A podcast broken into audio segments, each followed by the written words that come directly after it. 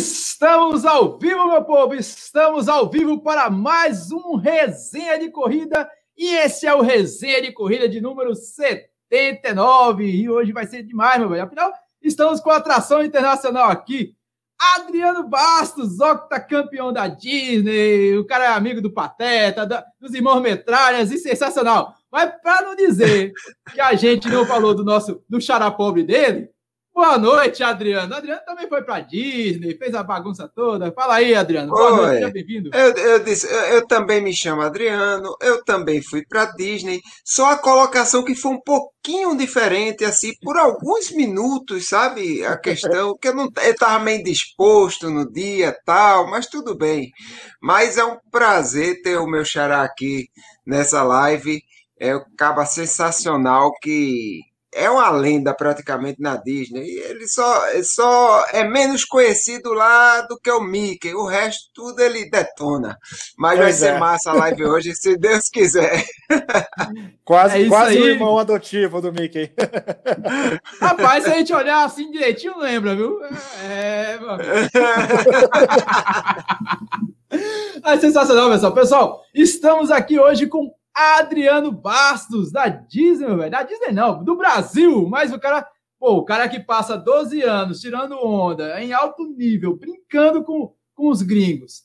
É octacampeão. E só fez colocar o, o Brasil no mapa lá da Flórida. Coisa sensacional. Adriano, por favor, seja bem-vindo, cara. A, a gente agradece demais a sua participação aqui no Resenha de Corrida. Seja muito bem-vindo.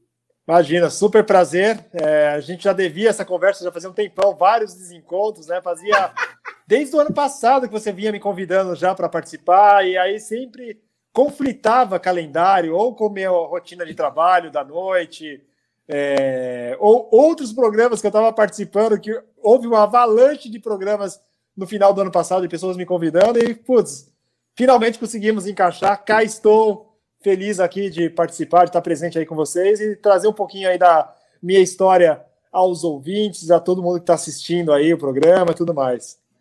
Fantástico, cara. É, isso é verdade, viu? Eu atrapalhei até, quase, quase atrapalhei o aniversário do rapaz. Se ele não lembrasse do aniversário, ele ia ficar pois... sem patrão, eu acho. Pois é, ela, e ela ficou brava, viu? Quando eu falei, ó, ó Tô me convidando para uma live no dia do meu aniversário. Geraldo, você não é doido de aceitar. É, meu amigo, eu estou com convite, eu estou com convite simplesmente para participar da UAI, né, que é a Ultramaratona dos Anjos, né, internacional, e são 200, 235 quilômetros, só que com detalhe, ela começa na sexta, meu aniversário é no sábado, e, é, e praticamente a chegada é no domingo, ou seja, eu passaria todo o meu aniversário 24 horas correndo.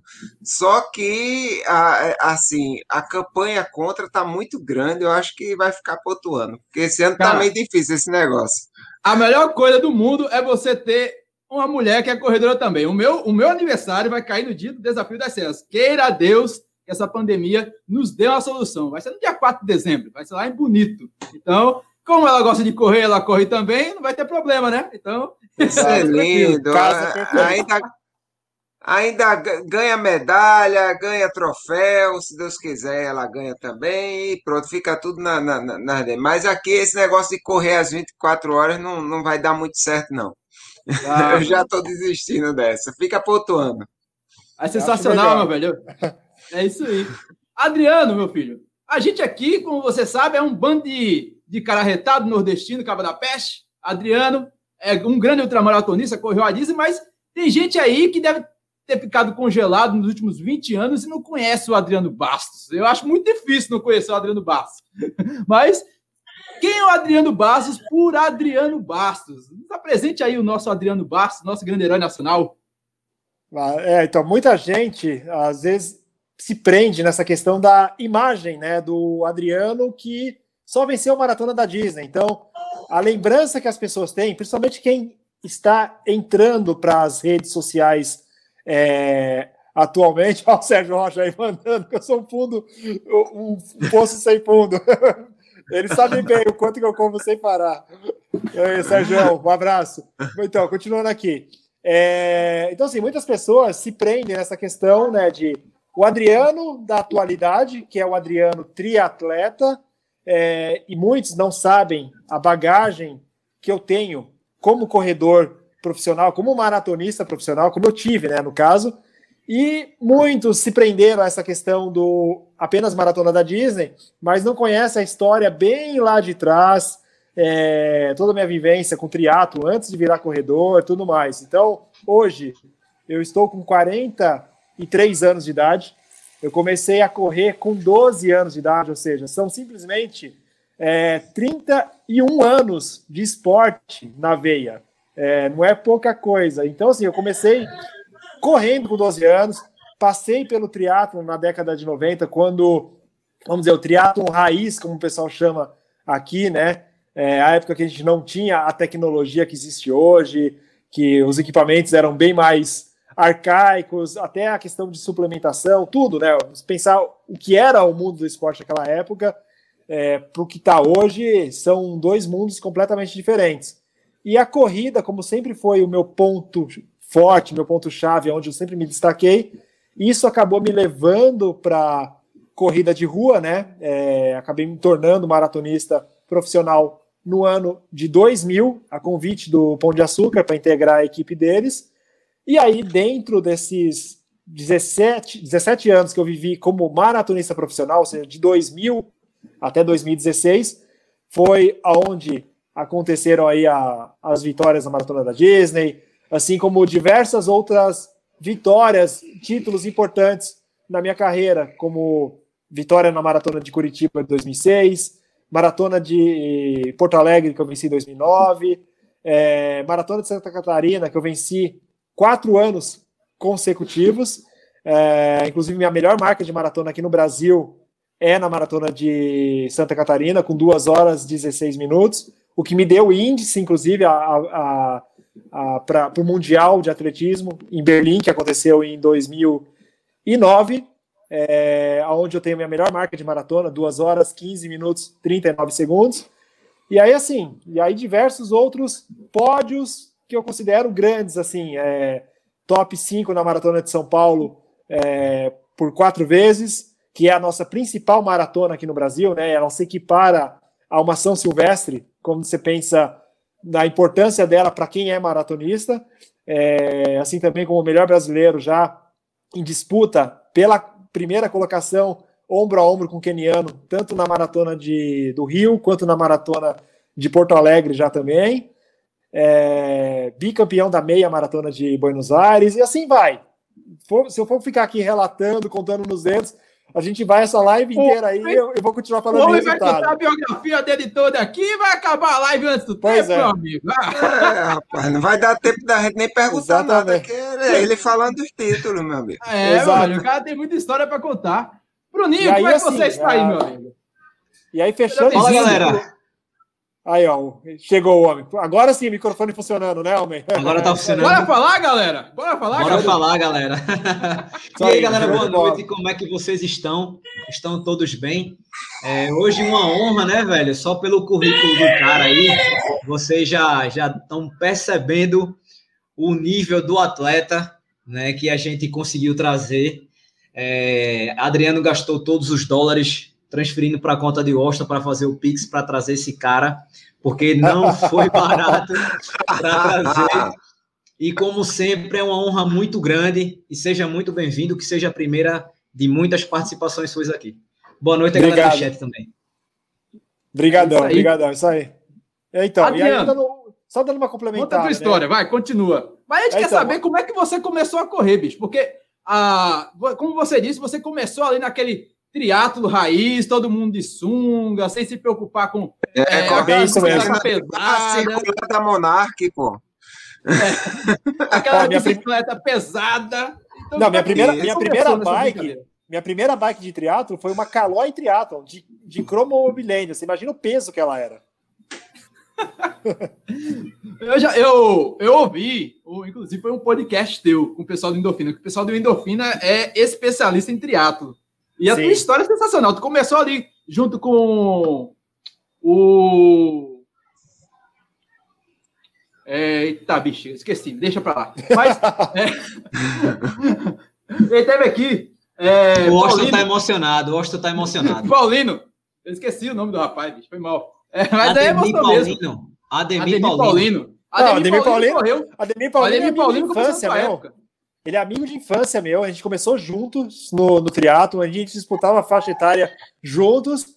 Hoje ele é dono de uma assessoria esportiva aqui em São Paulo, assim como eu. Ou seja, seguimos os mesmos caminhos. A única diferença foi, enquanto eu fui para a corrida de rua como maratonista profissional, tendo isso como profissão, ele permaneceu no, no triatlon é, mais no, na, no aquatlon, né, natação e corrida só, e hoje segue aí com a assessoria esportiva dele, assim como eu. Fantástico. E, e, mas, poxa, como é que você começou nessa história de, você começou no triatlo e o seu, a sua, o seu forte, digamos assim, era a corrida. Quem é que chegou e falou, é, Adriano, sai desse negócio de andar de bicicleta e nadar que não é para tu não. Vá correr, meu filho. Quem, é que, quem foi louco que chegou e, e, te deu esse start? Ou você falou, não, eu vou só correr porque é mais barato, consertar a bicicleta é muito caro, o mar não tá para peixe, eu vou é correr. Onde é, que, onde é que começou essa brincadeira? É, então, a questão, se pensar em questão financeira, eu vou te dizer que triatlo naquela época era super acessível. Era muito era? acessível, tanto, muito, muito. Década de 90, triatlo era barato. É, vou te dizer que a inscrição de um troféu Brasil, por exemplo, lá em Santos, que hoje uma inscrição custa 600 reais, naquela época custava 30, 40 reais uma inscrição de triatlo.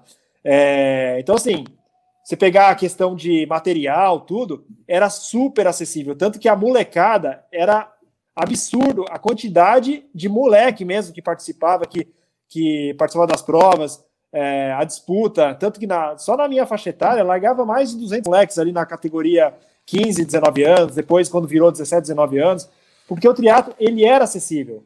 Uh, então é, foi a época que você via a molecada que andava forte de verdade com pouco material disponível. Conforme os anos foram passando, o triatlo se tornou algo caro, ele elitizou totalmente. Então hoje só pratica triatlo quem tem condições de fato, quem já é, consegue se sustentar. Então você vê que a molecada que existia naquela época já não existe mais hoje. Então você só vê pessoas é, que já tem sua profissão ali já estabilizada tudo mais e consegue bancar o custo do triatlo. E aí, a, indo para sua pergunta especificamente do que me levou para a corrida de rua, foi o João Paulo Diniz. Ele treinava junto comigo, ele nadava, pedalava, fazia, ele treinava na mesma assessoria que eu. Na época eu era atleta do Marcos Paulo Reis e o João Paulo também, ele é, era atleta da, da mesma assessoria, treinávamos juntos. E ele que ficou ali no meu pé, no meu ouvido, falando exatamente isso. Adriano, larga triatlo, vai, vai para a corrida de rua, que você vai ter muito mais futuro. Isso já está mais do que comprovado. Meu. Olha, olha os resultados que você tem aí, o quanto que você se destaca na corrida. E eu sempre participava de corrida, algumas corridas de rua também, entrava em maratonas, mesmo sendo triatleta, e tinha, por exemplo, tempo de sub 2 e 30 na maratona, treinando para triatlo, sem fazer nada específico para a corrida. Então foi a insistência dele de fato que me levou para a corrida e vamos dizer o a, a, cartada final dele assim o que me prendeu de verdade para partir para o mundo da corrida foi a questão da faculdade ou seja é, eu tinha o sonho né de fazer a faculdade de educação física na época eu não tinha condições financeiras para isso e foi isso que ele usou como argumento falou meu vai para vai para corrida a gente fecha um contratinho com você aí é, de um ano para você ver como é que você se sente, como você se adapta. Meu, e essa oportunidade aí de poder pagar a sua faculdade de educação física, que eu sei que você tanto quer fazer, tudo mais. Então, isso foi a, a deixa ali para eu largar o triatlon de vez, abandonar completamente esse mundo e embarcar de cabeça na corrida de rua. E a partir daí, realmente, foi quando, já no primeiro ano de cara, os resultados começaram a vir. Tanto que eu tinha 2,28 como melhor marca em maratona, na maratona de Blumenau de 99. Eu comecei a praticar, a, a, a, me dedicar aos treinos de corrida, especificamente a partir de fevereiro de 2000. E em abril de 2000, eu fui para a maratona de Paris e já corri ela para 2,21. Ou seja, eu enxuguei, vi, eu enxuguei 7 minutos do meu tempo de maratona com apenas dois meses de treino específico de corrida. Ou seja, era um atleta nato para corrida de rua, até porque, pelo que eu estou vendo aí, a tua especialidade desde o começo sempre foi a maratona, né? Sim, eu sempre tive facilidade para provas longas. Eu sempre, é, desde pequeno, assim, desde pequeno, digo, desde a época do triatlo, quando tanto que eu gostava muito mais de fazer a distância olímpica do que o short. Apesar de eu ir bem na distância short, é, ganhar várias provas, mas a distância olímpica era onde eu me sentia mais em casa e quando eu participava de alguns 70.3, na época que era conhecido apenas como meio Ironman, né, o 70.3 foi uma nomenclatura que encaixaram recentemente, é, eu literalmente passeava na prova em termos de o quanto eu me sentia bem nela comparado aos demais atletas. Ô Adriano, ah, né? queria fazer uma, uma pergunta. É, mesmo você sabendo que corria bem e tal, né? Como você falou aí, você percebia que, como você disse, pô, menos de dois, dois meses de, de treino, já baixei tantos minutos. É, você acha que sua carreira na corrida iria dar esse rumo, velho? Você que você seria tão vitorioso quanto você é? Ou meio que você fosse surpreendendo e viu, pô, realmente fulano de tal tinha razão. E se eu focar um pouco mais, eu vou chegar nas cabeças sempre foi para mim foi uma surpresa. Por mais que eu tivesse a facilidade para correr, é, mas eu nunca imaginei é, aonde eu chegaria com a corrida de rua. Então, posso dizer que tudo que eu conquistei na corrida de rua foi apenas lucro em relação ao que eu imaginava que pudesse acontecer. Então, assim, eu não, eu não deslumbrava ou não tinha uma meta definida. Eu deixei a coisa acontecer. E foi muito além do que eu imaginei que eu pudesse chegar. A começar realmente, primeiramente, viajar para fora. É, quando eu era triatleta, eu nunca tinha viajado para fora do Brasil. Até 99, eu não sabia o que era sair do país. Ou seja, no meu primeiro ano como maratonista profissional, eu já de cara vou correr uma maratona de Paris. Então já a coisa já começou a encaixar para um caminho completamente novo, diferente, que eu jamais imaginei. Né? E aí, resultados é, acontecendo, isso eu deixei que isso encaixasse naturalmente. Então, eu não, eu não tracei metas e muito menos deslumbrei, tipo, ah, eu, eu vou tentar correr a maratona para X tempo, vou tentar correr um 10 km para X tempo. Não, vamos, vamos ver o que acontece. Ou seja, o primeiro ano de atletismo é, foi como o João Paulo falou, foi um ano de teste. Vamos ver se vai dar certo o quanto que eu vou me adaptar. Tanto que eu, no começo, eu relutei bastante, porque eu era super conhecido no mundo do triatlon, eu tinha, vamos dizer, o meu convívio social, eu tinha é, a legião ali, vamos dizer, pessoas que já me conheciam, que me acompanhavam, sabiam quem era o Adriano Bastos, e de repente eu fui para um novo esporte aonde ninguém sabia quem eu era, né? Ou seja, aquela coisa de vamos começar do zero tudo de novo. Então, eu meio que do, do dia para a noite eu me senti é, dessa forma, meio que parecia bater um vazio, né? De tipo, eu estava no mundo que todo mundo sabia quem eu era para ir agora para um novo caminho que eu vou ser só mais um. Só que em um ano a coisa já caminhou de uma forma que eu já estava mais do que adaptado e, já, e aí a partir daí só acreditando realmente que eu podia buscar muito mais. Eu, e Adriano, só para completar essa a, a, pergunta, é o Adriano que começou lá atrás, para o Adriano que, que é hoje, é, você teria alguma mudado alguma coisa? Eu falo em termos de não, não só de visão, né? Mas em termos estratégicos, em termos de camp, de treinamento, alguma coisa assim? Olha, a forma como eu conduzi minha carreira de maratonista, de corredor de rua, eu não mudaria ela absolutamente nada. Assim, eu fui extremamente assertivo na, na minha escolha, né, as provas que eu escolhi participar, a forma como eu conduzi é, a minha carreira, ou seja, eu fui sempre um atleta que não foi atrás de grandes provas aonde, como eu falei, eu, eu nunca deslumbrei. Então, para que, que eu ia entrar numa São Silvestre, numa Volta da Pampulha, numa tribuna, provas aonde estava um nível fortíssimo, onde eu seria só mais um. Eu sempre busquei provas onde eu pudesse ter o meu destaque dentro do que era a minha realidade. Então, assim, eu sempre tive facilidade para maratona. Maratona era onde eu, eu brigava de igual com os grandes corredores lá na ponta. Tanto que eu venci várias maratonas, fui top 5 em todas as maratonas aqui do Brasil, praticamente, sem exceção. É, então, assim, toda maratona que eu entrava, era certo que eu estava no pódio geral, top 5.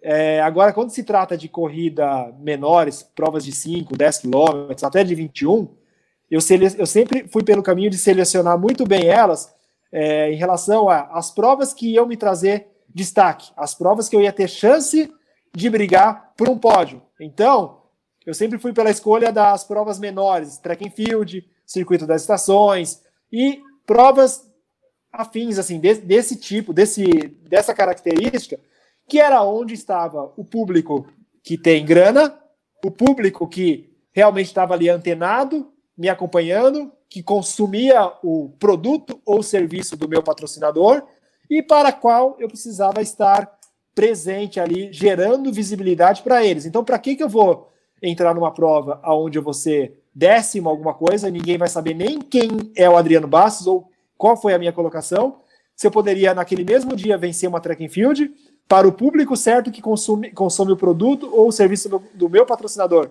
que é quem eu precisava mostrar. Apresentar a marca. É, mostrar serviço, né? Então, assim, eu, eu sempre eu, eu posso dizer que eu fui um atleta, um atleta totalmente fora da média em relação a privilégios com a questão de ter bons patrocinadores. Então, assim, a, a questão de como eu sempre me coloquei bem diante de microfone, câmera e etc. Pode dizer que eu sempre fui um atleta mais é, ligado a isso. Automaticamente eu sempre consegui trazer patrocinadores com essa imagem que eu gerava e eu não precisava correr atrás de premiação de prova. Eu já ganhava para correr dos meus patrocinadores. Então eu tinha salário, Isso... eu, tinha, eu tinha bonificação por resultado. Então eu entrava na prova que eu precisava gerar visibilidade para eles, não precisava correr atrás de prêmio. As provas que eu corria atrás de prêmio eram as maratonas que de fato eu sabia que eu tinha chance de pódio. Isso foi numa época, inclusive, que não existia redes sociais, né, Adriano? Nada, zero. Visão, era, digamos que você fosse o Ronaldo da corrida de rua. A gente tinha o Ronaldo da Costa, que era bem carismático, tudinho e tal, mas essa visão de, do, do esporte enquanto mercado, enquanto produto, é, eu acredito que você tenha sido o primeiro. Hoje a gente tem vários exemplos que fazem isso. As meninas, as meninas da maratona, por exemplo, fazem muito bem. A, Sim. O Adriana, Dani Chaves é excelência sim, nesse. Sim. Eu acho que o Dani Chaves da, da, atual geração é excelência nesse quesito. Mas é. você, eu acho que você foi o percussor, na verdade. É, exatamente. Porque assim, pegando o que eu tinha a, de. O que estava acessível a mim naquele momento era o quê? Era o, o pódio do domingo, né? Ou seja, eu precisava estar no pódio para ter destaque, para gerar visibilidade. Então, esse era o primeiro ponto. É, as câmeras é, microfones estavam ali à minha, à minha disposição a cada prova que eu vencesse. E naquela época, é, você sabia resultado de prova é, e, e, notícias sobre os eventos ou sobre os atletas apenas através de portais, de sites. Então, não existia rede social, não era aquela coisa tipo, ganhei a prova, que nem hoje, nego ganha a prova, vai lá no, no mesmo, dois minutos depois, entra no Instagram, posta a foto que ele ganhou a prova e já tem milhões de curtidas no mesmo instante. Naquela época, não. Você ganhava a prova, vinha o repórter te entrevistar, aí no final da tarde ou no dia seguinte que ia sair a notícia da prova que você ganhou na, no, no domingo. Então, essa era a forma que é, as pessoas ficavam sabendo do que acontecia, mas o momento que eu estava ali para me mostrar é, presente, para cativar o público, para as pessoas saberem quem eu era, era o momento do evento, a hora que eu subia no pódio e tinha aquela multidão de gente assistindo o pódio, aplaudindo e tudo mais, e aí aquela coisa, ah, o Adriano Bastos no pódio de novo. Então ficava aquela coisa na, na, cabeça das pessoas, puta, o cara ganhou mais uma, o cara ganhou mais uma. Então todo final de semana eu tava no pódio, todo final de semana e eu estava sendo visto. Essa sua mentalidade partiu de quando? Porque foi a partir da Disney ou você já tinha essa, essa, essa mentalidade de fazer. Porque a Disney Quer ou não, quando, a primeira vez quando você ganhou a Disney, tinha matéria na Contrarrelógio e, se não me engano, na, no lance. Quando eu dei umas pesquisadas Sim, nos arquivos. É, exatamente. É, foi um, algo tipo, ah, um brasileiro foi lá na Flórida, ganhou a maratona da Disney. Ou, ou seja, é, foi algo gigantesco que você saiu fazendo isso praticamente durante uma década inteira. Você dominou. Sim. Essa, essa então, mentalidade de, de ficar na mídia partiu da, da maratona da Disney ou você já vinha com outras provas menores, como você chamou, track field, circuito caixa, algo desse tipo assim? Não, isso já, isso já veio de uma forma natural. As provas que eu já, desde a época do triatlo, né, as provas que eu já vencia, é, como eu falei, no mundo do triatlo eu era extremamente conhecido. Todo mundo sabia quem era o Adriano. Eu estava todo final de semana em pódio também. Então eu, eu acabei levando isso para a corrida de rua a partir do momento que eu passei a vencer as provas no geral. Então no triatlo eu era atleta amador, eu vencia a faixa etária. Mas eu era o cara que todo final de semana estava no pódio vencendo a faixa etária. Além de, da época, eu era um dos melhores amadores aqui no Brasil de triatlo. E aí eu acabei levando isso para a corrida de rua e para o pódio geral, né, de um evento de corrida de rua. É, então aquela coisa de não ter medo de falar no microfone, de não ter medo de falar ali é, com o locutor diante do público a hora que eu estava no pódio. Pelo contrário, é, eu fazia questão, eu ia atrás do microfone, então era, era a minha oportunidade de de contar como é que foi minha, minha semana, como que foi a minha preparação para a prova, para chegar ali, estar ali no pódio e tudo mais. É, então isso foi algo que aconteceu de forma natural, instintivamente, né? Ah, essa visão de, de, de, querer ser visto, de, de querer ser ouvido. Uh, e aí a, a, Disney, ela apenas aprimorou isso, né? O quanto que a, a primeira vitória da Disney alavancou é, a, questão da minha divulgação, o quanto que as pessoas passaram a me conhecer depois que eu venci a, a maratona da Disney, aí sim eu vi isso como uma deixa de fato, é, como vamos dizer, a prova que seria o carro-chefe para me tornar realmente conhecido nacionalmente se eu desse continuidade Ô, Adriano, a isso. Eu ia até te perguntar em relação a isso. Quando você ganhou a Disney a primeira vez, você se espantou assim com a repercussão ou você achava que já já por ser Disney, porque é, é, um, é, impressionante como a Disney tem uma repercussão aqui no Brasil. E depois dessas suas vitórias tal, ficou meio que um negócio assim. Ah, os brasileiros se dão bem na Disney. Tanto homens como mulheres sempre têm bons resultados e tal. E você ficou espantado com é, é a repercussão que isso trouxe, com a história que você escreveu na Disney até hoje. Você assim, não vou nem perguntar se você se orgulha, com certeza deve se orgulhar, mas se te impressiona assim do que você imaginava antes. Sim, bastante. Eu não imaginava que teria uma repercussão tão grande. Assim, a primeira vitória de cara, que, é, no dia seguinte, na segunda-feira, é, saiu uma foto de página dupla minha no caderno Lance Mais, que era um caderno exclusivamente de futebol só falava de futebol. E de uhum. repente tem uma foto minha vencendo uma maratona estampada no, num caderno desse, putz, isso foi algo além do imaginável, sem falar o quanto que repercutiu aqui no Brasil todo. Eu cheguei aqui com todo mundo sabendo que eu tinha vencido a maratona da Disney, saiu no Jornal Nacional. No Jornal Nacional teve uma vinhetinha rápida de é, quando eles fazem aquela chamadinha, brasileiro venceu a maratona da Disney. Então, assim, é, Jornal Nacional, é, Jornal Nacional, isso mesmo. Então, assim, foi uma repercussão gigantesca. Então, foi aquele negócio, fala, caramba, olha o que essa prova impactou, representou, né? E aí foi a partir daí que eu falei, meu, é, e, é, e, e você vê e você vê que, por exemplo, a, é, tem o resultado da maratona do Japão, ninguém nem fica sabendo. Tem o resultado da maratona de, de, de Berlim, majors, né? Gente... É, às vezes não tem repercussão nenhuma, mas a tal da Disney tem uma repercussão no Brasil que é impressionante. O que, é que você acha que se dá isso aí? É a questão de juntar o sonho de infância com a, a, a, o esporte, alguma coisa desse tipo? Porque ah, se você perguntar, acho que para é, 10 corredores na rua, uma, uma das provas que tal eles têm sonho em fazer, acho que pelo menos os oito falam da Disney.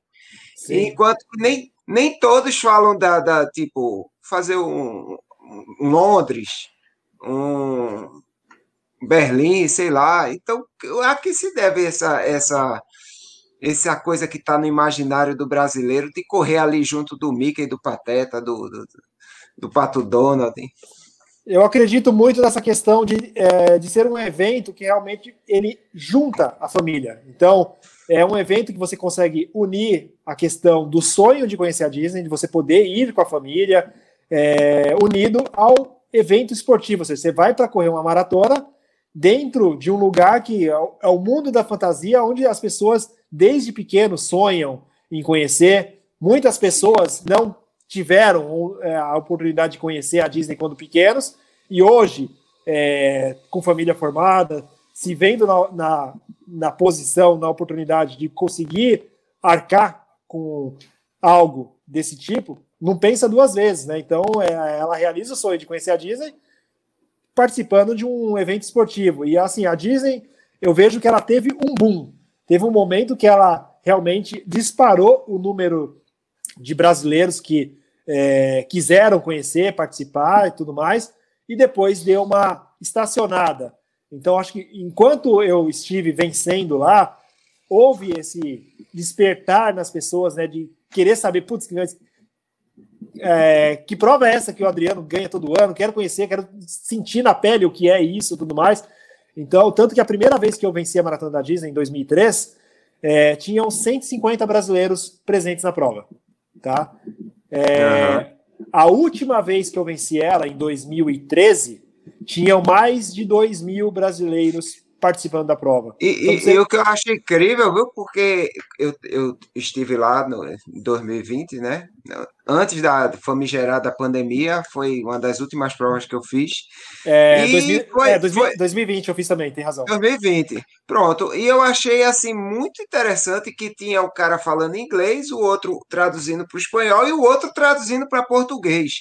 Você chegar em qualquer lugar do mundo, eu quero ver o local que fazem tradução simultânea para o português numa prova internacional. Não acontece. A Copa do Mundo lá... só, teve, só teve narração em português porque era no Brasil, cara, porque o site da FIFA era só teve português enquanto período de Copa do Mundo, depois acabou-se. A gente não tem muita moral para isso, não, viu?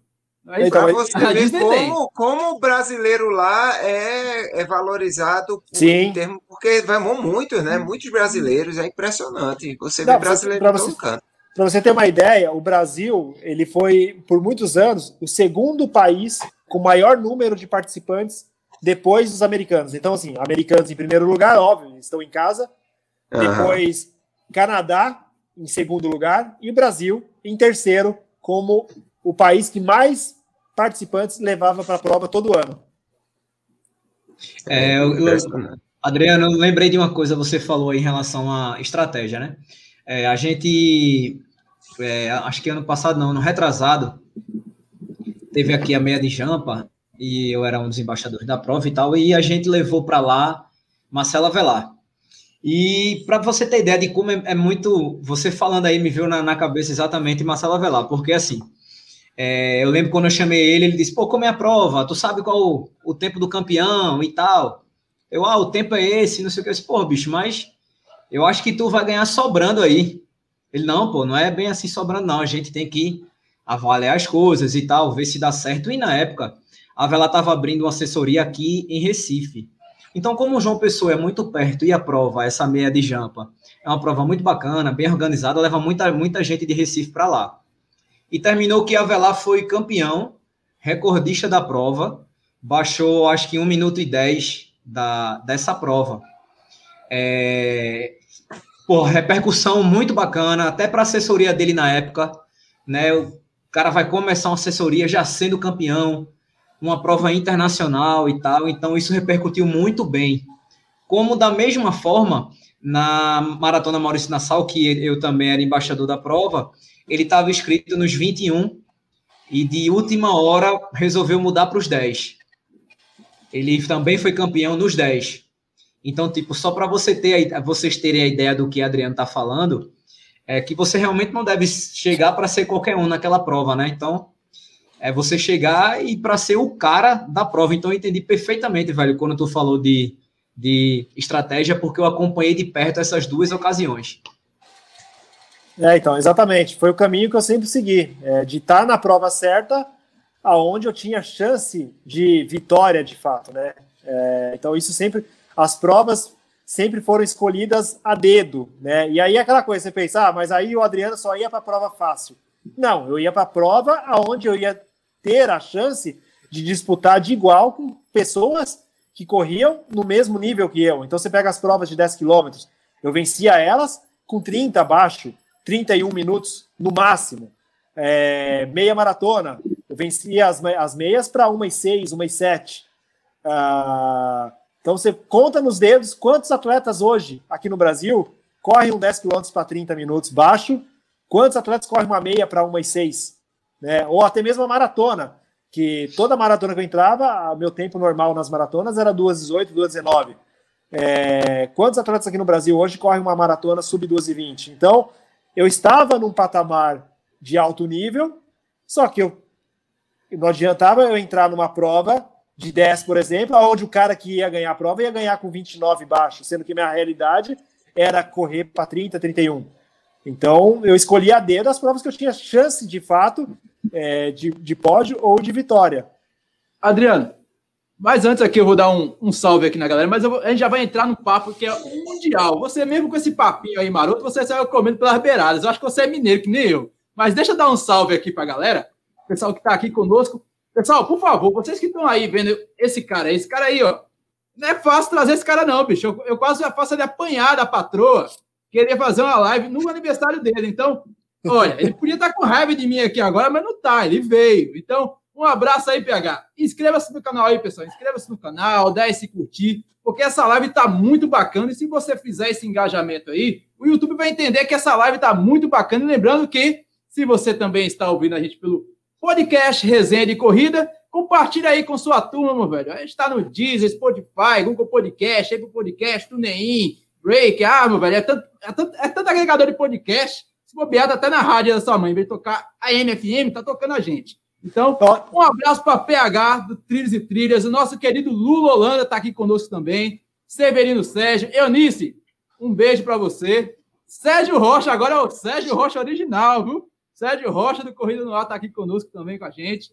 Valdério Leal, direto de Ribeirão. Marcondes também. Carlos Santos. Direto da Brecha da Mar de Deus está o José Amaro.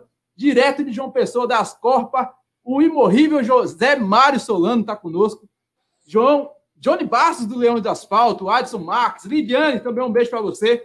Aí, os Adrianos aqui hoje são maioria, porque tem um Adriano também no chat, viu? Adriano Stend. Isso.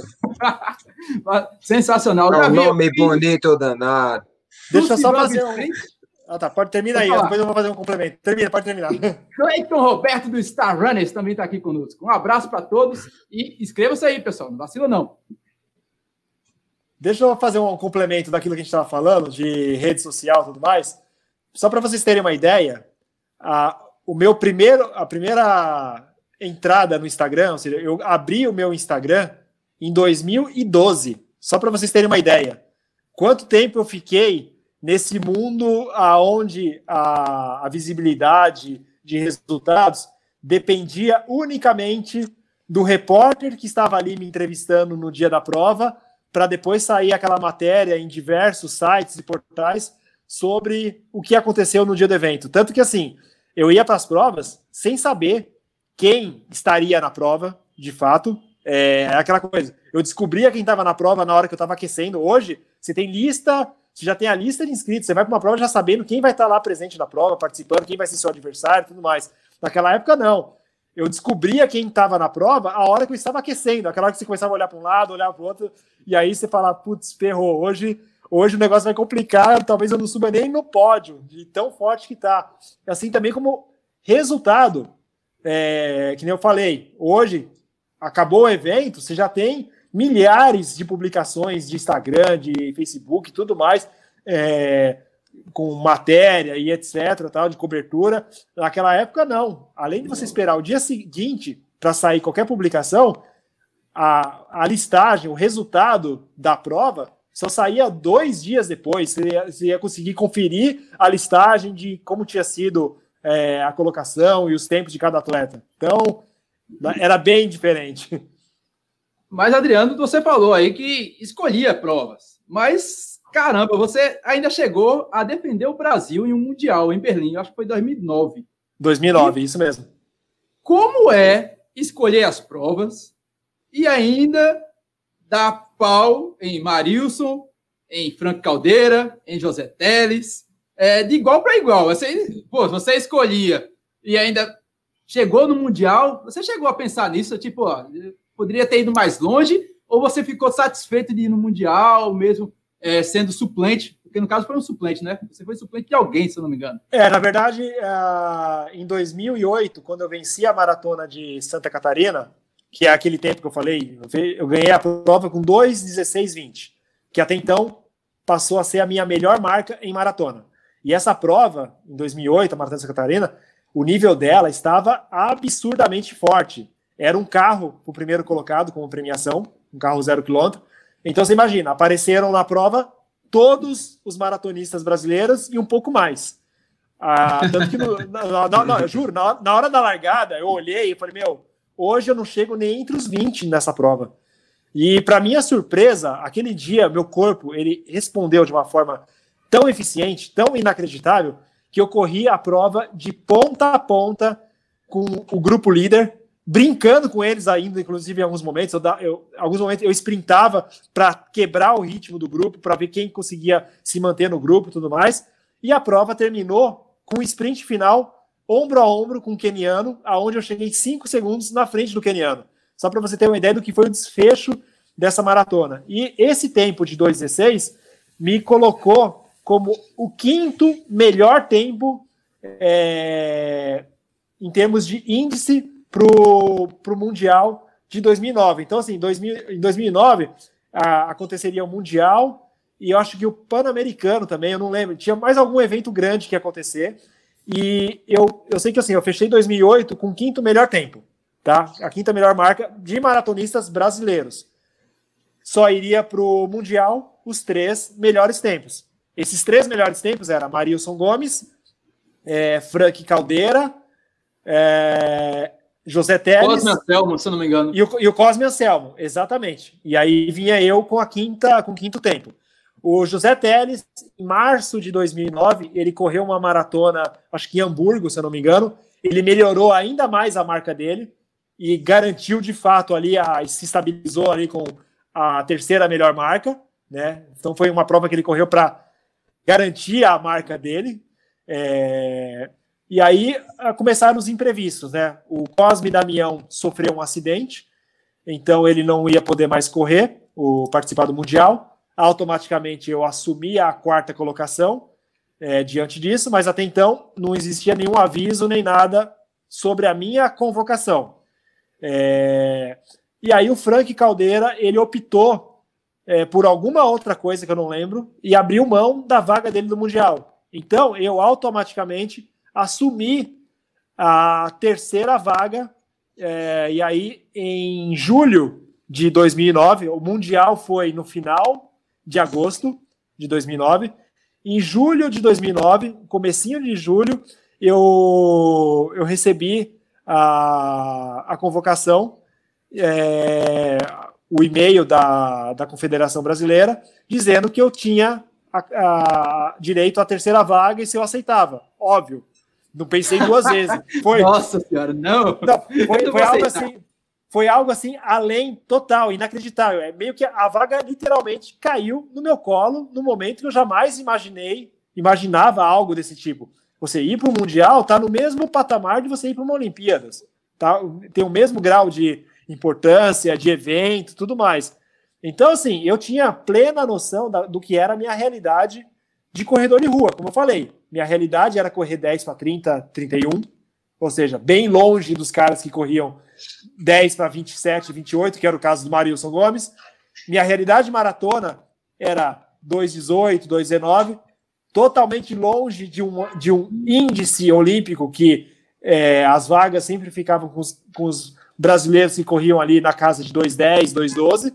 Então, por mais que eu treinasse absurdamente, pensando numa vaga de uma Olimpíada ou de um Mundial, é, era aquela coisa: eu vou me matar para treinar para 2,15 para correr uma maratona para 2,15 e a vaga vai sempre ser dos caras que estão correndo para 2,10, 2,12. Então, para que, que eu vou me matar para isso e correr o risco de me machucar e tudo mais? Então, eu vou ficar aqui na minha realidade de 2,18, 2,19, que está muito bom. Estou garantindo meus pódios aqui nas maratonas, estou ganhando prova e beleza. E do nada aconteceu esse 2,16 na maratona de Santa Catarina, que até então eu achei que era tinha sido o meu au, au, a, é, o auge. o auge total do pico que eu poderia alcançar de performance. E aí isso rendeu a vaga do Mundial. E aí teve toda aquela é, aquela felicidade, aquela coisa de putz, meu, tô indo para o Mundial, então a sensação prazerosa, a, aquele êxtase de saber que eu estava indo representar o Brasil num evento desse porte. E para minha surpresa, chegar lá e ainda melhorar a minha marca, correndo para 2,15, chegando 27 segundos atrás do Marilson, chegando na frente do, do José Teles, que até então tinha 2,13, eu acho que 2,13, 2,14 como melhor marca. Cada prova então, é uma prova, né, Adriano? Cada exatamente. É prova, né? Então, assim, foi. É, ir para o Mundial foi muito além do que eu imaginei já é, chegar na, na corrida de rua. Então, é o que eu falei lá no início. Tudo que eu conquistei dentro do mundo do atletismo, do mundo da corrida de rua, foi muito além do que eu imaginei que um dia eu chegaria. Então, assim, o que aconteceu foi simplesmente aquela coisa: deixa, deixa a coisa me levar, o que acontecer é lucro, e esse lucro foi gigantesco. Ô, Adriano, é, ainda falta alguma prova assim que você não fez e você pensa assim, pô, essa prova eu tenho que fazer de todo jeito. Não. Rola a... isso ainda ou tipo, ou não? Tinha, tinha, tinha até tinha 2019. A, o, mundi, o, Mundial de Ironman no Havaí. Isso foi realizado em 2019. É, esse era o único sonho até então não realizado como atleta. Ou seja, eu passei 17 anos como maratonista, 17 anos com o sonho de ir para um Ironman do Havaí adiado. Eu é, bati na trave em, do, em 98. Em 1998 eu corri a maratona. Maratona, nossa, estou viajando. Corri o Ironman de Porto Seguro, Ironman Brasil, quando era em Porto Seguro ainda. É, e na época eu perdi a vaga por apenas 8 segundos. Eu fui o quarto colocado na faixa etária. A vaga eram apenas para os três primeiros. E esse quarto lugar foi por apenas oito segundos atrás do terceiro colocado. E aí, depois eu desencanei do Ironman, passei, fui para a corrida de rua, mas sempre tive esse sonho guardado de um dia eu quero entender, conhecer, saber o que é estar no Mundial de Ironman em Kona, no Havaí. E, e aí, quando eu voltei para o triatlo em 2017, é, fui fazendo a coisa ali passo a passo, gradativamente, sem pressa, é, deixando a evolução voltar, deixando o meu corpo se readaptar novamente ao conjunto das três modalidades. Foi muito difícil essa readaptação? Pior que não, foi muito rápido. Eu consegui ter um retorno muito rápido. A minha maior dificuldade foi com a questão da água, natação, né? Que imagina, ficar 17 anos sem nadar. Eu, é, isso foi para mim foi bem complicado esse retorno. Tanto que minha natação nunca voltou a ser o que era na época. Na década de 90, a minha natação ela não era das melhores, mas era uma natação muito boa. E o que eu nado hoje não chega aos pés do que eu nadava na década de 90. Mas, assim, aos pouquinhos ela, ela foi encaixando. E aí, em 2018, eu já me vi pronto para encarar um Ironman. Me inscrevi no Ironman Brasil de 2019.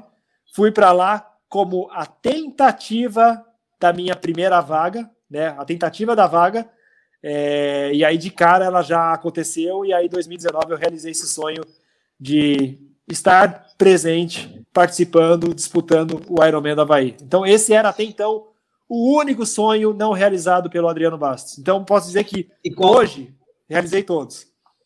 E qual foi o maior aprendizado nesses oito segundos?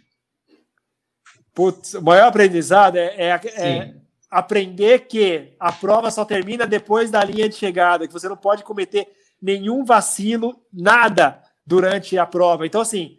É, eu fiz várias coisas no, no, decorrer da, da prova que, quando você coloca, começa a analisar ela, pensar, fala: Meu, se eu não tivesse caminhado naquele momento, se eu tivesse, se eu não tivesse acomodado naquele trecho do pedal, se eu não tivesse feito isso, não tivesse feito aquilo, meu, eu não só é, tinha ganho esses oito segundos, como eu estaria muito a, além, muito à frente deles, né? Então é, é, é, ficou como aprendizado isso. Aquele momento que você, às vezes, no meio da prova, você dá uma acomodada e que você acaba pagando a, paga o preço depois ali na hora do resultado final, que foi, foi isso que me aconteceu. Então, a partir daí eu aprendi a, a tirar o melhor proveito possível em cada momento da prova. Assim, não não que é óbvio, levando meu corpo ao limite, mas trabalhando ali da forma mais intensa possível, é, que o meu corpo possa acompanhar sem trazer qualquer prejuízo para ele. Então, Isso foi o aprendizado que eu tive, né? Tanto que eu levei isso para maratona dessa forma, de por mais difícil que esteja, não vou acomodar, porque aquela, aquela reduzida no ritmo em tal momento pode custar é, estar fora do pódio na, no resultado final. O Bruninho, eu vi o Bruninho falando aí sobre teu sonho, você conquistou teu sonho, você falou dessa resenha toda aí, e o que, que mais você mudaria, digamos assim? Eu vi que você, teu currículo é, é bem diversificado quanto atleta. Você hoje se julga atleta amador, triatleta. Você Sou. foi maratonista, defendeu o Brasil, já correu até a Conrads. Então, é, o que que, te, o que que você arrepende assim, tipo, ah, isso aqui eu não faria mais. Eu acho que eu acho que eu vacilei aqui e eu poderia ter é, focado em outra, em outra coisa nesse período aqui. E você acabou de falar. Você acabou de falar o nome da destruidora da minha carreira. A Conrads? É sério? Sim, senhor. É o meu maior arrependimento. Se eu pudesse voltar atrás, eu nunca, nunca teria ido para Conrads. É... Existe o Adriano, Adriano Basso, existe o Adriano antes e depois da Conrads. Ela literalmente acabou com o meu corpo em termos fisiológico, metabólico e tudo mais. Então, é, depois da Conrads, eu nunca mais fui o mesmo.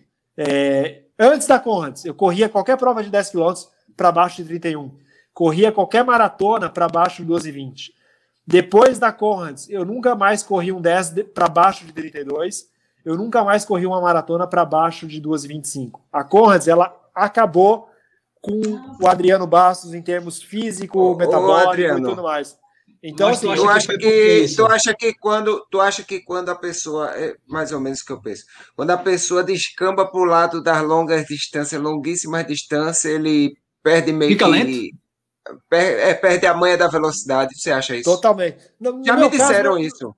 Não, no meu caso eu não, eu não perdi esse feeling com a velocidade. Sim, é, a questão do o treinamento, a prova em si, ela, ela me destruiu fisicamente mesmo. É, então não era aquela coisa de ah, eu fiquei lento. Não. Por mais que eu quisesse treinar, meu corpo passou a ser outro. Eu é, passou a fadigar de uma forma muito precoce, passei a não render mais em nenhum tipo de treino, prova. É... Qual era a tua idade, Adriano? Desculpa interromper. Qual era na, época, idade, na época eu estava com 36 ou 37, eu acho. 37 anos, se eu não me engano. Quanto você acha que tem tem relação, em certa forma, com a idade, porque dizem que quando a pessoa vai chegando ao isenta, eu não sei porque eu já comecei no isenta, eu nunca, nunca corri antes do isenta, mas quando a pessoa vai chegando ao isenta, aí começa meio que aquela coisa de ele vai ficando melhor para uma outra, para uma corrida de longa distância, e vai perdendo um pouco da explosão que ele tinha antes. Você não acha que isso tem alguma coisa a ver, não? Estou perguntando, não, não afirmando. Não, não, não. No meu, no meu caso, a prova, assim, o, o, a preparação, a prova, tudo, isso me, me prejudicou mesmo. Independente de idade, ela me trouxe um prejuízo gigantesco mesmo. Tanto que, assim, eu tenho certeza que se eu não tivesse inventado a Conrads na minha vida, eu estaria até hoje disputando maratona em alto nível ainda. Porque eu tinha essa plena consciência, assim, a, a facilidade com que eu corria a maratona para 2,19 eu tinha certeza absoluta que eu ia manter as maratonas para esse nível de 2,18, 2,19, 2,20 até uns 40 e poucos anos. Porque era muito fácil para mim correr maratona para 2,19. Não era algo assim que, Adriano, que levava para o extremo. Ô Adriano, duas perguntas. Uma, essa foi a única ultra que tu fez ou tu já fez outras? E a outra a pergunta única. é o seguinte, a única. E a outra pergunta é o seguinte, é, por que tu acha que isso aconteceu de fato devido a Conte? Foi tipo assim, o, treino, o, o tipo de, de, de, treinamento, ou talvez assim, é, você não estivesse tão preparado para correr essa distância toda, né? Assim, aqui no, ou até a característica da prova, aqui, né? Também, pronto, ele fala isso. É, no, no, caso da gente aqui, né? Eu sou ultra e Adriano também é ultra e, e o Austin é, é maratonista. É, tu acha que foi o quê? O tipo de, de treinamento para o dia ou de fato a prova em si é, te, te prejudicou de alguma forma? É, o que eu vejo é que o Adriano não era apto para tal. Ou seja, eu, eu, eu entrei para o mundo no qual eu acreditava que eu pudesse me dar bem. É, e que na verdade não era a minha realidade. Só que assim, eu, eu acabei pagando o preço da pior forma possível por experimentar algo que não era ah, não era para mim, não era para o meu corpo, não era para o meu sistema é, fisiológico, metabólico e assim por diante, né? Então, mas tu não eu... acha nem que valeu pela experiência? Olha, pela experiência valeu, mas é o que eu falei, eu me arrependo profundamente, porque eu poderia ter rendido por muitos mais, muito mais anos na corrida de rua se eu não tivesse feito a Condes. Então, pensando em termos de resultados pensando financeiramente, provas, mais provas que eu poderia ter ganho depois da Condes e eu não ganhei, em função do quanto que ela me prejudicou. Até mesmo a Disney, eu tinha o sonho de ter fechado 10 vitórias na maratona da Disney, e não só as 8 que eu venci. Então, essa era uma meta que eu tinha: ganhar a Disney 10 vezes.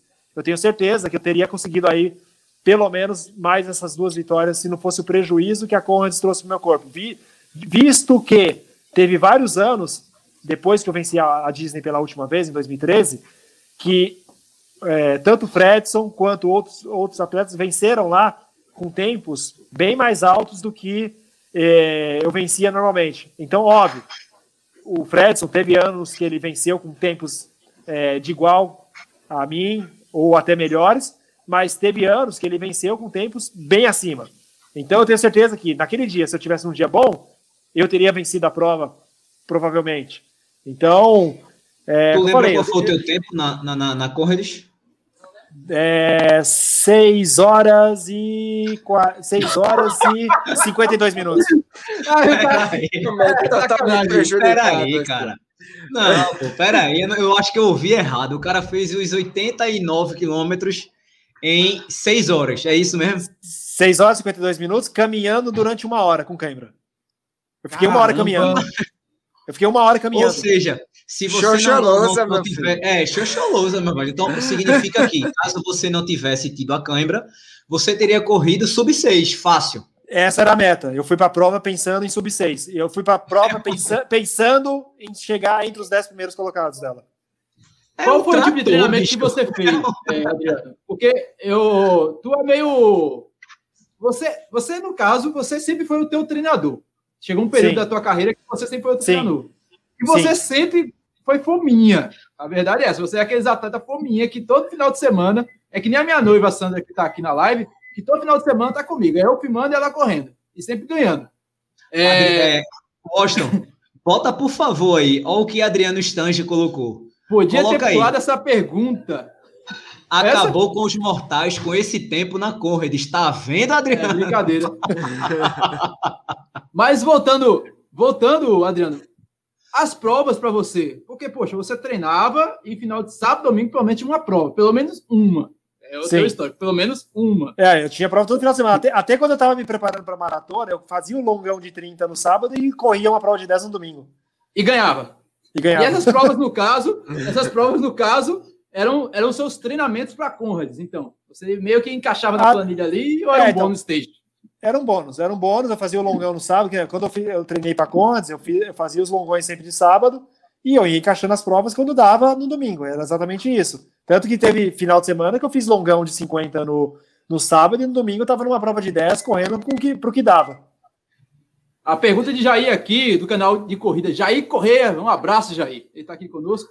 É, ele pergunta o que levou você a correr uma ultra? Você chegou a pensar, tipo, isso vai me lascar, se eu me, se eu me lesionar, se isso me atrapalhar? Você, você é um profissional de educação física, você pagou o preço ou você tinha na mentalidade que aquilo não ia te atrapalhar nunca? Eu acreditava que eu, eu acreditava que, que eu ia me dar bem na, eu acreditava que eu ia me dar bem na maratona na, na ultra também, pelo fato de, é o que eu falei, eu corria tão fácil maratona para 2,19, então ficou aquela coisa, bom, eu, eu alivio um pouco o ritmo e eu consigo segurar um ritmo que seja um ritmo de rodagem meio confortável, tranquilamente, pelos 90 quilômetros. Só que não foi bem assim. Tanto que, assim, quando eu, eu fiz o meu, o meu maior longo que eu fiz para Conrads, o longão de 60 quilômetros, eu fechei ele para um pace final de 3,47 por quilômetro. Foi o meu longão de 60 quilômetros. Maluco é brabo, meu amigo. O maluco é brabo. É, me, é meu treino de tiro. Sensacional. Ô, Adriano, nessa resenha toda, nessa resenha toda, você hoje tá de boa, né, nesse negócio de, de competição, ou você ainda tá metendo no circuito das estações aí em São Paulo? Não, não. Field, Co ou, corrida... você, só tá, treinando a galera e fazendo assessoria girar e, e sair os monies aí da assessoria. Como é que é a brincadeira? É, exatamente. Hoje, hoje a, a, corrida de rua já, para mim, já é passado como atleta, né? Eu não, tenho mais participado de nenhuma corrida de rua. É, tira, até mesmo, vamos ver, tirando o período de pandemia, mesmo quando estava tudo normal, eu já não estava mais participando. Eu entrei de cabeça de volta no mundo do triatlo. É, então, eu tenho participado somente de provas de triatlo. Porém, a minha assessoria esportiva, a minha experiência como corredor, como maratonista e tudo mais, o foco da minha assessoria esportiva é, diria que 99% corrida de rua. Então, hoje, as pessoas que treinam comigo, 99% delas é, buscam a, a corrida de rua. É a, então, hoje, eu vivo 100% da minha assessoria esportiva. Então, hoje, eu, eu me dedico muito mais como treinador, é, vivo disso, né? Então, o Adriano, atleta, Hoje ele é passado, né? O Adriano atleta profissional, então é, eu não tenho mais nenhuma fonte de renda como atleta. É, por isso que hoje eu, eu, me considero um triatleta amador. Ah, o triatlo para mim hoje ele se tornou um prazer, um hobby.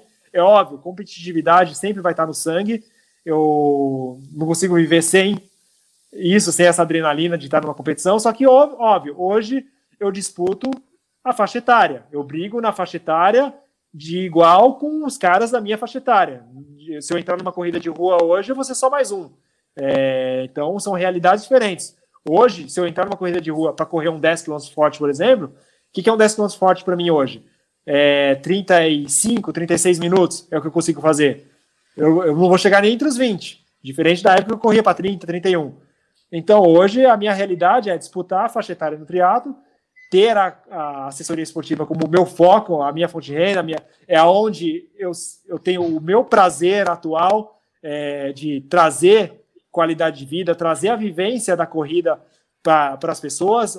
Tem os alunos de triatlo também, é, uma turminha que já está crescendo bastante. Então, hoje, o fato de eu ser triatleta, eu consigo trazer essa bagagem prática e teórica para eles também. Então, eu tenho a experiência da década de 90, tenho a experiência atual como praticante, tenho a minha formação em educação física, sou formado, é, me formei em 2003. E aí, essa bagagem toda como de experiência realmente como atleta, eu consigo trazer muito disso para os meus alunos. E aí, hoje, eu estou me aventurando em algumas coisas novas, diferentes. Tanto que, é, agora no mês de fevereiro, eu lancei um curso online de corrida também, que chamado Corrida para Todos, que foi sucesso aí no, no primeiro lançamento, bastante pessoas aderiram a ele, que eu vejo hoje uma dificuldade muito grande de informação, as pessoas não sabem por onde começar, né, quando se pensa em corrida de rua. Tanto que se você jogar no Google, qual é a, a, a, a maior dúvida, a maior pergunta que as pessoas jogam no Google em relação à corrida de rua é como começar a correr. As pessoas não sabem como começar a correr. E aí a ideia do curso foi isso, né? De, foi pegando essa deixa mesmo e falar, meu, eu vou, vou criar um produto, algo, um passo a passo, do zero, total, para ensinar a pessoa como que ela deve, tudo que ela precisa fazer, desde o zero até ela se tornar um corredor. Então, esse foi o produto que eu criei, que lancei aí em fevereiro. Agora, no final de março, vai ter um relançamento, um segundo. É, vou lançar uma segunda turma também, que para quem acompanha minhas redes sociais, aí o Adriano Bastos Disney vai estar tá por dentro de tudo.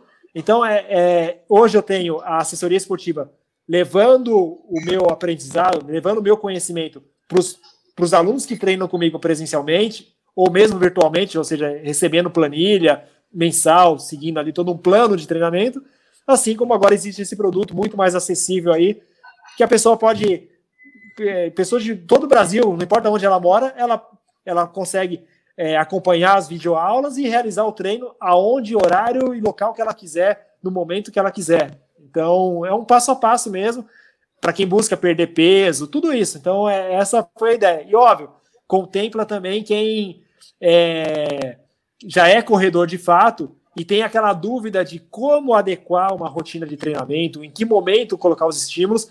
Então, os módulos mais avançados do curso contempla isso também, né, de trazer essa informação mais complexa para quem busca é, algo mais aprimorado em termos de treinamento. Fantástico. E para adquirir Beleza. esse curso é onde, hein? Fala aí, você falou, falou, falou, e onde é que a gente consegue esse curso bacana aí? Então, ele, ele tá, Instagram? ele tá pela Hotmart, é um site de vendas que vende curso, chama Hotmart, hotmart.com, e aí, é, mas quem as pessoas ficarem ligadas aí no meu Instagram, vai estar tá todas as informações direitinho. Tem um link no, na bio do meu Instagram também. Quem entra no meu Instagram, lá, logo na, na, na minha bio, tem um link lá para as pessoas, inclusive, é, se cadastrarem, entrarem para a listinha. Aonde, inclusive, tem é, esse mês agora, eu vou disponibilizar três aulas gratuitas antes do lançamento do curso, para as pessoas sentirem um pouquinho, terem uma fraçãozinha do que é do que é disponibilizado dentro do curso. Então, é, é, diferente do que eu fiz na primeira turma, que eu apenas fiz a divulgação e lancei, dessa vez eu vou dar um, um bônus para a galera aí, três aulas gratuitas para elas é, usufruírem um pouquinho aí do serviço, entenderem o que é o curso antes de elas começarem.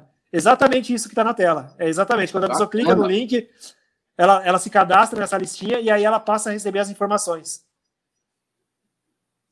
Bacana demais. É, realmente tem muita gente que gosta de correr, mas não sabe como correr e acaba se lesionando, acaba se frustrando no meio do caminho. E um curso desse é muito bacana mesmo, né, Adriano?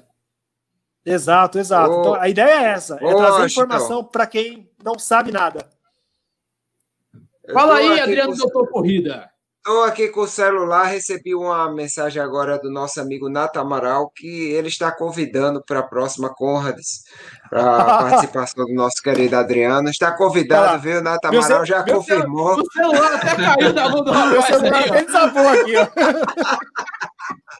Até o celular caiu.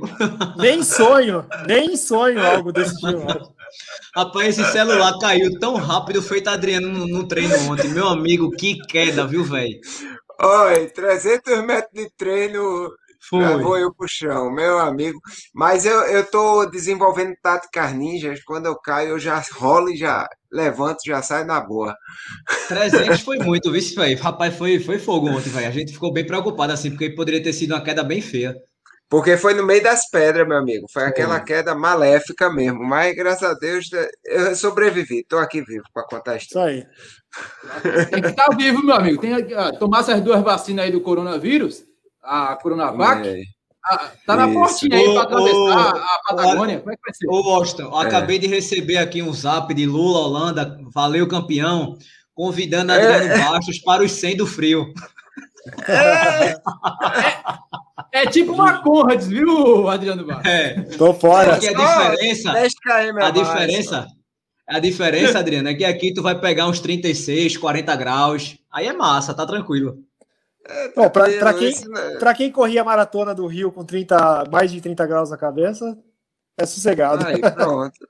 É, então é, venha, campeão! O, é, e, o, e o campeão, André Burgos, ele tem, se eu não me engano, o tempo dele eu vou tentar lembrar agora, eu não sei se é 6h46 ou se é 6h49. Que ele fez ano, é, que ele fez ano, retra, ano passado, ano passado não, ano retrasado, né? Ano passado não, não, não tem. Foi, foi bem bem forte. Bem, bem forte. Foi, ele diminuiu, se eu não me engano. Eu não lembro agora. Tu lembra, é, Washington, o tempo, de, o tempo da, da prova anterior? Eu sei que ele diminuiu, acho que foi quase lembro, não, 20, cara, 26 quase minutos. 20 minutos. Ele, não, ele diminuiu 26 minutos do recorde da, da prova. Dá pra tu, Adriano. Tu vem aqui, ó. ó o cuscuz eu te garanto, fica tranquilo. Você, eu, eu vi umas fotos no Instagram que você gosta de uns Mac não sei o que lá Opa. Não? Então, deixa que essa parte eu resolvo, meu amigo. Deixa que essa parte eu resolvo. Mas, Adriano, antes que eu apanhe aqui Dionísio, ela fez uma perguntinha aqui, acabei passando batida. Ela estava cobrando aqui no chat. Você já parou de correr por algum motivo, algum momento dessa sua brilhante carreira, você falou, eu não quero mais saber de corrida, eu vou dar um tempo na corrida, vou voltar para o triatlo, vou só me dedicar à minha assessoria. Teve algum momento que você se frustrou no esporte? Ou você pensou que era o momento de parar? Até mesmo depois dessa Conrads aí, foi, teve algum momento desse? Não, isso nunca me aconteceu. Eu sempre fui um apaixonado pelo esporte, sempre tive extremo prazer em praticar, seja a corrida de rua, seja o triatlo. Não me vejo sem, nunca me vi sem. Né? Tanto que minha vida ela foi uma bola de neve é, dentro disso, né? Ou seja, uma coisa levou a outra. O fato de ser atleta que fez com que eu quisesse me formar em educação física. O fato de ser formado hoje tem assessoria esportiva. Hoje eu levo meu conhecimento. Então nunca aconteceu qualquer momento né, que eu tivesse desmotivado, perdesse, vamos dizer, a vontade, a tesão de, de treinar, é, de competir e tudo mais. O que, o que já aconteceu foi eu ser impedido de treinar por força maior, que é lesão, óbvio. Quem nunca teve? Então, assim, momentos de estar lesionado, ter realmente ter que ficar de molho, e não vem na hora de é, me curar e já poder retomar a rotina de treinamento e tudo mais. Tanto que mesmo depois da Conrads, depois de tudo isso que eu falei, que meu rendimento caiu, que eu nunca mais tive a mesma performance, que eu não, não consegui mais obter bons resultados, eu ainda insisti e continuei treinando, continuei competindo até chegar no limite onde eu vi que não tinha mais condições mesmo. E aí foi quando eu decidi realmente largar a corrida, voltar para o triatlo, uma vez que eu já estava me vendo apenas como mais um ali, né, no, no mundo da corrida, ou seja, não tinha mais chance de brigar lá na frente. E eu falei, bom, agora acho que está na hora realmente de tirar o pé, vou voltar para o triatlo, que é o que eu gosto é, demais e agora sigo como treinador. Então, em relação seja, à, corrida, à corrida de rua, eu fui até onde não dava mais.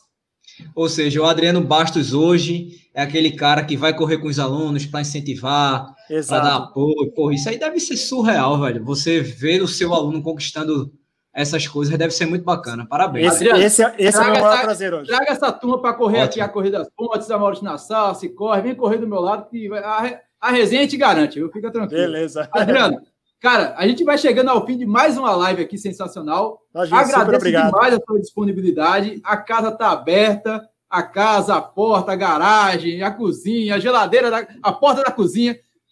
A porta da geladeira da casa da gente. Pode vir, meu amigo, pode vir. Fica tranquilo. O cuscuz está garantido. O cuscuz está é, garantido. O cuscuz está garantido. Agora a cerveja, se você for pedir cerveja para esse teu xará safado aqui, ó, não tem, não tem carboidrato, viu? Você, sei que essa, você gosta de uma cervejinha. É, minha, minha, ce, minha, cerveja é cetogênica, rapaz. É, Sérgio Rocha tinha colocado aqui na live perguntando quantas latas de cerveja, eu acho, quantas garrafas. Alguma coisa assim, Adriano tinha. Deixa é, eu, coleção de latinha. Coleção, é a coleção de, de latinha ele tem. Tem que perguntar da coleção de latas de cerveja que o Adriano tem. Eu? É, é, é isso. Isso. Mesmo. isso. Eu, eu? Sim. Eu tinha. Eu tinha, eu tinha. Eu, é, eu, eu teve uma Depois época. da porra disso, ele jogou fora. Não, não assim, teve, teve, uma época que eu tava, teve uma época que eu tava vidrado, vidrado em cerveja. E eu comecei a colecionar. É, toda a cerveja que eu, que eu tomava, eu tinha uma área da churrasqueira lá em casa que eu, eu colocava elas nas, nas prateleiras como decoração mesmo. Então ficou uma parede forrada de fora a fora, várias prateleiras com tudo quanto é rótulo que você possa imaginar do mundo todo. Só cerveja Caramba, importada. Isso é retado, velho. Eu cole... Mas aí. Mas a pirralha eu colecionava na latinha, velho. Isso era, isso era esse negócio de maluco mesmo. Eu colecionava latinha. Meu pai tomava cerveja, essas coisas. Aí meu pai também gostava muito de cerveja. Aí ele comprava várias cervejas, essa cerveja cara, essa cerveja barata, cerveja vagabunda. Mas ele só comprava somente as vagabundas porque eu colecionava piroscas das latinhas. Só que aí depois, é. quando a gente saiu de Minas para cá, eu perdi tudinho isso. Adriano, suas considerações finais, meu amigo. Muito obrigado pela sua presença.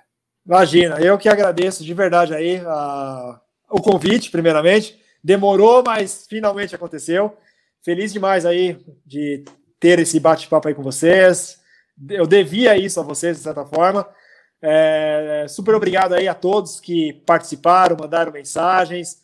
Fico feliz de verdade aí de saber que as pessoas continuam me acompanhando, mesmo eu não, não estando mais na ativa como antes, não estando mais em alta performance, mas é, as pessoas continuam aí torcendo, é, acompanhando meu dia a dia, agora com rede social, né? Fica mais fácil.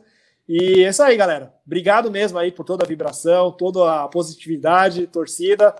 Vamos seguir em frente. Agora é só torcer para que tudo isso que a gente está vivendo aí acabe o mais rápido possível, que a gente possa aí em breve ter os nossos eventos, as nossas corridas de volta, para a gente voltar a se encontrar aí nas provas, voltar a viver esse mundo que a gente tanto ama e que momentaneamente estamos com ele suspenso.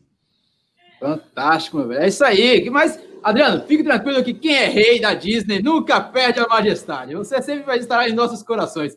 Bruninho, suas considerações finais, meu amigo. Rapaz, o Caba diz que não corre em alta performance, tá correndo para 34. Ah, meu Deus do céu. Aí vocês tiram, né? Não, velho, assim, foi, foi, foi bem, bem bacana. Foi, foi uma, uma live que a gente já queria ter tido aqui há, há um certo tempo, né? Mas que deu certo, deu. Foi, foi muito massa. Você, se você puder, Adriano, depois você. Depois, quando tiver um tempo, você olha essa live e fica sacando os comentários, cara.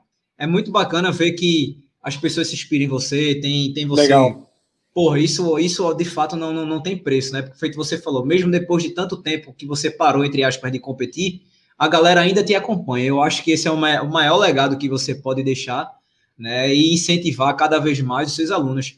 Seja bem-vindo mais uma vez e venha a hora que quiser, que a casa está Obrigado. à disposição para você. Valeu. Super, super prazer. Sensacional, Bruno. E próxima live vai ser no canal do nosso doutor, o cara que também é Adriano, que correu na Disney que correu, que tirou foto com o Pateta, com o Mickey, com a Cinderela. É esse aí mesmo que você fala. Eita. Aqui com Rapaz, ó, orgulho, o, o, e as medalhas, ó. Deixa, deixa eu só fazer um parênteses, Adriano Bastos. Ah. Esse cidadão só não quebrou o seu recorde porque todo boneco da Disney ele tem que parar para tirar uma foto. Senão você estava lascado, não, não, você não, tinha perdido seu recorde. Quem não? Quem não, né? Tá certo? Na maratona, Exatamente. Olha, veja só, na maratona eu não parei, não. Mas, pô, quando eu vi nos 5km, 10km, eu vi o pessoal parando para tirar foto, o cara tinha que parar para tirar foto. Tanto que meu tempo dos 10km é 1 hora e 20 minutos. Eu não corro 10km, 1 hora e 20, nem, nem quando eu começava, mas tudo bem. É, mas graças a Deus, é, meu xará aqui esteve aqui para me inspirar.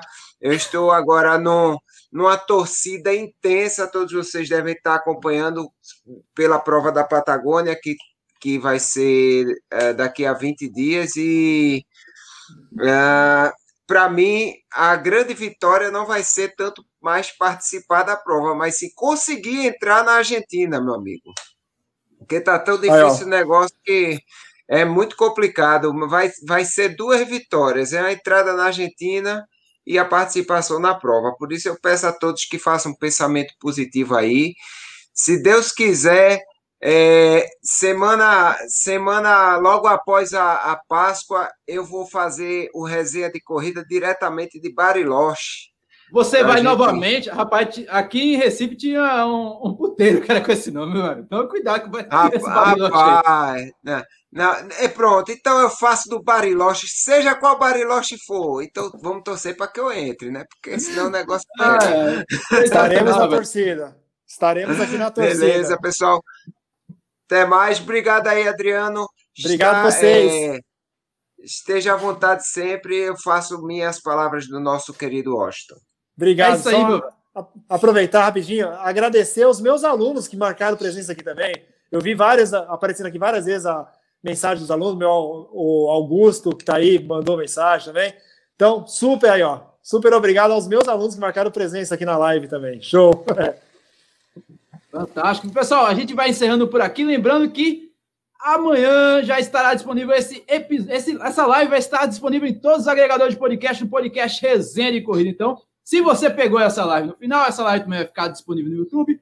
Mas se você estiver lá fazendo aquele treino na academia, correndo, no trabalho, fazendo uma linha de código lá de programação, algo do tipo que for, lavando vasilha, cuidando da casa, baixe, seu, baixe nosso episódio, coloque lá no Disney, no Spotify, em qualquer aplicativo que você quiser e nos ouça. E ouça este e vários outros. A gente já está em 79 com o Adriano no canal do Doutor Corrida. Para a semana vai ser o número 80. Ser 80 e eu estou, estarei trazendo uma mulher para a gente fechar o, o, o mês da mulher, né? Fechar a, a, a, sequência.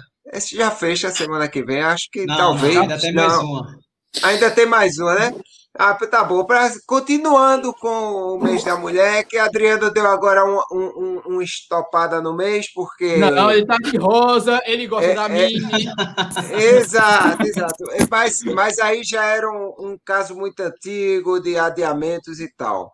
Mas vou trazer uma mulher que é é uma ultramaratonista de primeira. Para vocês terem ideia, vou, vou dizer a quilometragem de uma das provas que ela fez: 200 e.